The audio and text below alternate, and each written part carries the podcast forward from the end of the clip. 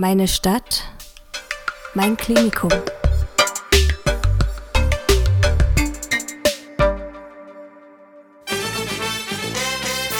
Audio Nursing, der Pflegewissen-Podcast aus dem Städtischen Klinikum Dresden. Für Azubis, für Kolleginnen und Kollegen und alle, die sich für Pflege interessieren.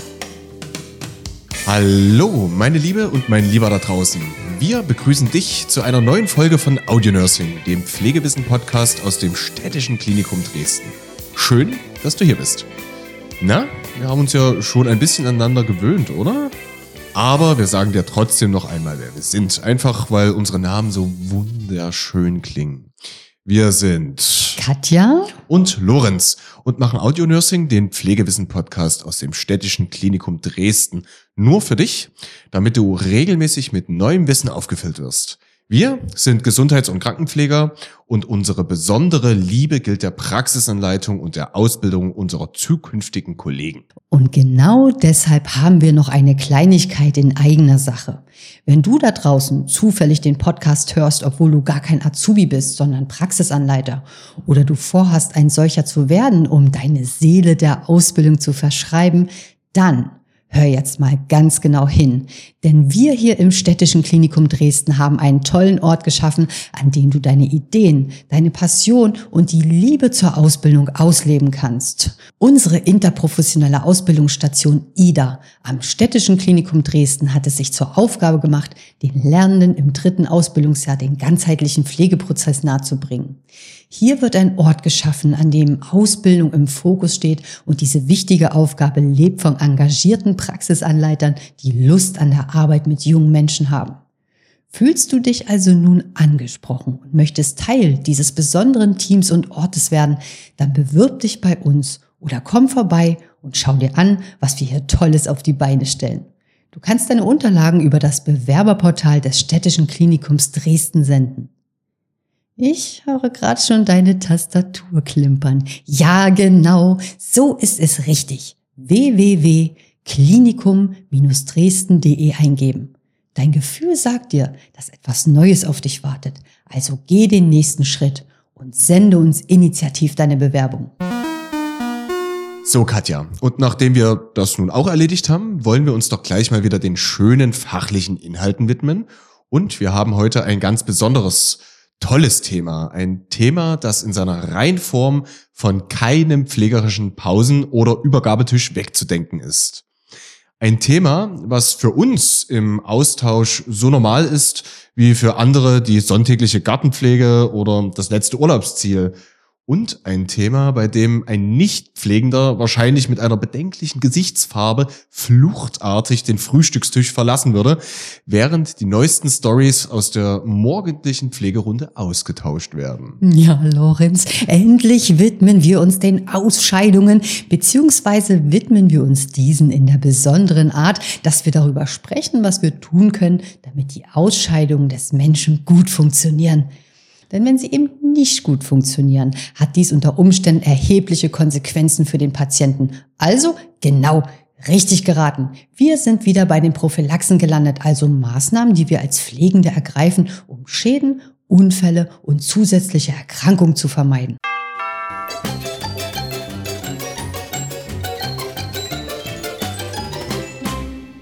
Wir ja auch immer gerne eine persönliche Note hier in diesen kleinen feinen Podcast streuen, möchte ich heute mal von dir erfahren, liebe Katja, welche Prophylaxen deinen Morgen begleitet haben. Und jetzt bitte mal ein bisschen intimer werden, denn deine Sturzprophylaxe interessiert mich gerade nur sekundär. Ja, mir vollkommen klar. Aber da mir nichts Menschliches Fremdes, erzähle ich dir jetzt mal was zu meinem Ernährungs- und Trinkverhalten, damit die Bauchpresse nicht zu sehr überstrapaziert wird. Klar? So hast du das vorgestellt? Also, da ich mich relativ gesund ernähre, versuche meine zwei Liter zu trinken und auch viel Sport treibe, habe ich mit dem Thema Obstipation generell keine Schwierigkeiten. Zu persönlich? Hm, warum eigentlich? Denn dieses Thema betrifft hier 100 Prozent aller Menschen und diesen Umstand hat man nicht so oft. Aber das Thema ist gesellschaftlich sehr schambehaftet und über Probleme in dem Bereich redet man gewöhnlich nur mit seinem Arzt oder Apotheker, na, hm, oder mit uns. Und dies kann mitunter sehr schonungslos sein. Auch das Thema Blasenentzündung ist, bis auf das eine Mal wegen meiner lästigen Covid-Phase, glücklicherweise bisher an mir vorbeigegangen. Denn eine Zystitis, also Blasenentzündung, ist wirklich alles andere als angenehm und in der akuten Phase kann man schon mal seinen Namen und die gute Erziehung vergessen. Daher sind meine prophylaktischen Maßnahmen natürlich auch eine gute Flüssigkeitsbilanz und ich als altes Ostseekind. Na, was macht man gleich nach dem ausgedehnten Ostseebade? Richtig. Raus aus den nassen und kalten Badeanzügen. Hat uns die Mutti nicht umsonst so beigebracht. Meine Hygiene, lieber Lorenz, nach dem Toilettengang. die geht dich einen feuchten Kehricht an. Aber wir bereden diese wichtigen hygienischen Maßnahmen ganz unpersönlich und allgemeingültig bei den prophylaktischen Maßnahmen am Patienten, um eben genau diesen unangenehmen Zustand, die Zystitis, zu vermeiden. Und genau jetzt sind wir an dem Punkt angelangt, an dem wir in das Thema starten können und elegant in die Inhalte gleiten. Wenn man also von einer Zystitis spricht, meint man die Entzündung der Blase. Eine Zystitis entsteht meist durch Aufsteigen von Erregern durch die Harnröhre. Da der After sehr nah an der Harnröhrenöffnung liegt, handelt es sich hierbei oft um Darmbakterien, die hier über die Harnröhre in die Blase gelangen. Auch Kälte, Nässe und Stress können die Zystitis begünstigen. Frauen sind durch ihren kürzeren Harnleiter Männern gegenüber leider im Nachteil und bekommen häufiger eine Blasenentzündung. Also mir fallen hier noch einige Sachen ein, Frauen gegenüber Männern im Nachteil sind, aber das wird später mal Thema so? sein. Nee, Seh siehst du nicht so? Nee. nicht so. Wollen wir jetzt diskutieren? Nein. Nee? Zurück zum Fach. Und sei still. Weitere Risiken können eine mangelnde Intimhygiene, die Menstruation und Geschlechtsverkehr sein.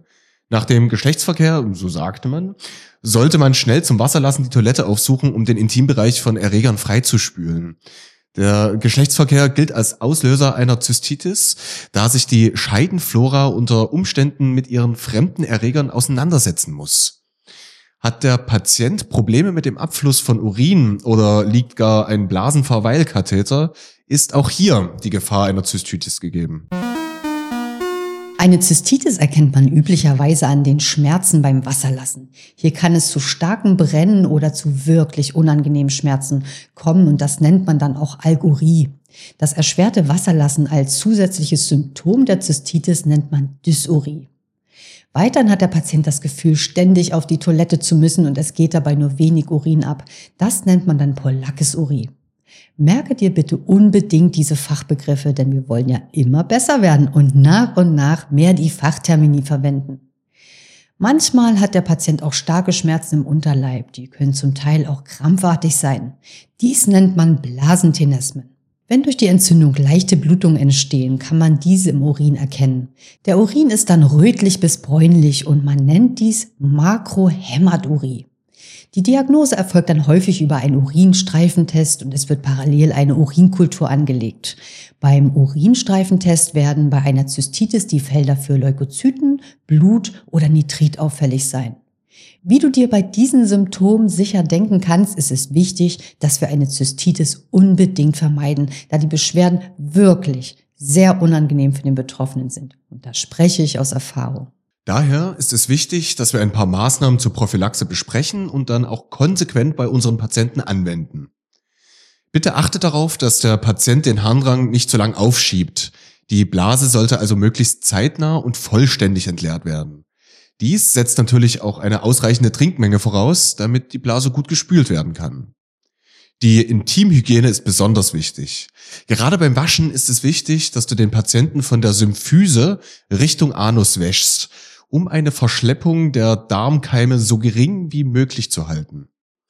Die normale Scheidenflora sollte im Wesentlichen erhalten bleiben, daher verwende bitte keine hautreizenden Seifen oder ähnliches. Bitte wechsle auch unbedingt regelmäßig das Inkontinenzmaterial oder die Unterwäsche beim Patienten, damit Nässe im Intimbereich vermieden wird.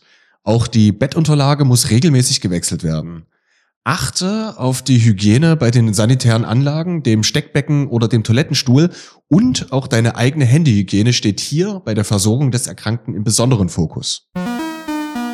Achte bitte auch darauf, dass der Patient nicht unterkühlt, dass er warme Unterwäsche trägt und die Füße mollig warm eingepackt sind. Die guten Baumwollernden. Hallo. Säften aus Moosbeeren sagt man eine prophylaktische Wirkung nach und auch Johannisbeersaft, schwarzer Tee oder Blasen- und Nierentee kann unterstützend helfen. Jetzt haben wir also gemeinsam für eine gesunde Blase gesorgt und weil es so schön zum Thema passt, möchten wir uns hier und jetzt nachfolgend um das Naheliegendste kümmern und dies ist tatsächlich wortwörtlich gemeint, denn neben einer gesunden Blase und deren Ausscheidung ist auch ein gesunder und mobiler Darm mit einer ebenso guten Ausscheidung mit ausschlaggebend für das Wohlbefinden unseres Patienten. Und wir sprechen da aus Erfahrung, Lorenz. Denn was gibt Schlimmeres für den 67-jährigen Mann als einen verstopften Darm? Genau, nicht viel. Daher gilt es auch dies zu vermeiden und daher reden wir jetzt mal ganz unverblümt über das Thema der Obstipationsprophylaxe. Von Obstipation, also einer Verstopfung, reden wir, wenn die Stuhlfrequenz unter dreimal pro Woche liegt. Für mich ein wahr gewordener Albtraum. Wenn der Stuhlgang schmerzhaft oder verhärtet ist und daher erschwert vonstatten geht, auch dann sind das Symptome einer Obstipation. Grundsätzlich können verschiedenste Erkrankungen Gründe für eine Obstipation sein. Hier reden wir beispielsweise von Tumoren, die den Darm einengen.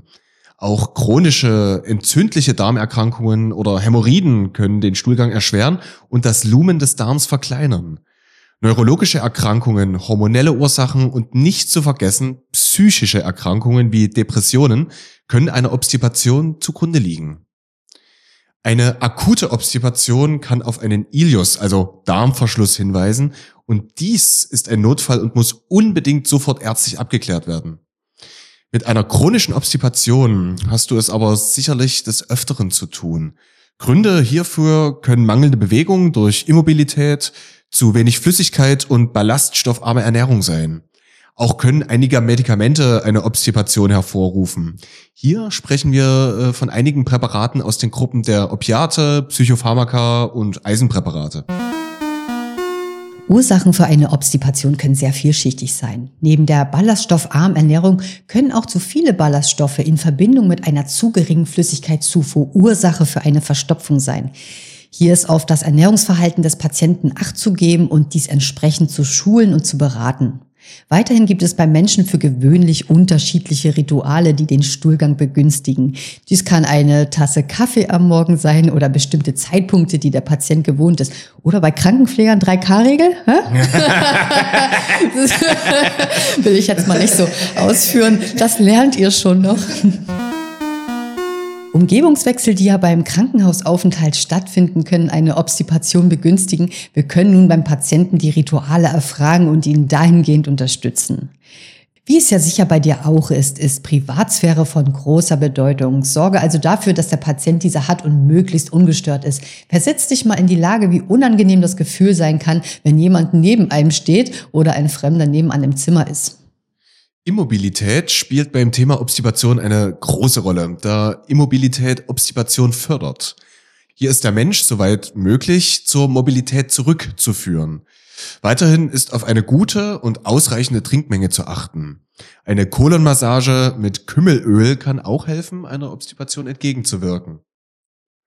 Vor dem Frühstück kann ein Glas Wasser oder kalter Fruchtsaft gereicht werden. Der viel geliebte Kaffee kann Wunder wirken Grob gemahlenes Brot mit Marmelade und Honig sowie Fruchtzucker im Müsli oder im Joghurt können den Stuhlgang fördern. Der Mensch ne, ist ein Gewohnheitstier. Wenn man also bewusst nach dem Essen auf die Toilette geht, schleicht sich ein Ritual ein und der Defekationsreflex wird ausgelöst. Spinat, Sauerkraut und Kohlgerichte, kennt glaube ich jeder von uns. Vollkornprodukte und Leinsaat können den physiologischen Stuhlgang unterstützen. Wenn die Klassiker nicht helfen, wird der Arzt unter Umständen Laxantien anordnen, also sogenannte Abführmittel. Hier ist aber Vorsicht geboten, da ein Missbrauch wiederum eine Obstination entstehen lassen kann, da das Zusammenspiel von Tonus und Peristaltik im Darm gestört wird. Jeder Mensch kennt sich und seine Gewohnheiten beim Stuhlgang am besten und kann subjektiv am verlässlichsten angeben, wann diese Gewohnheiten gestört sind.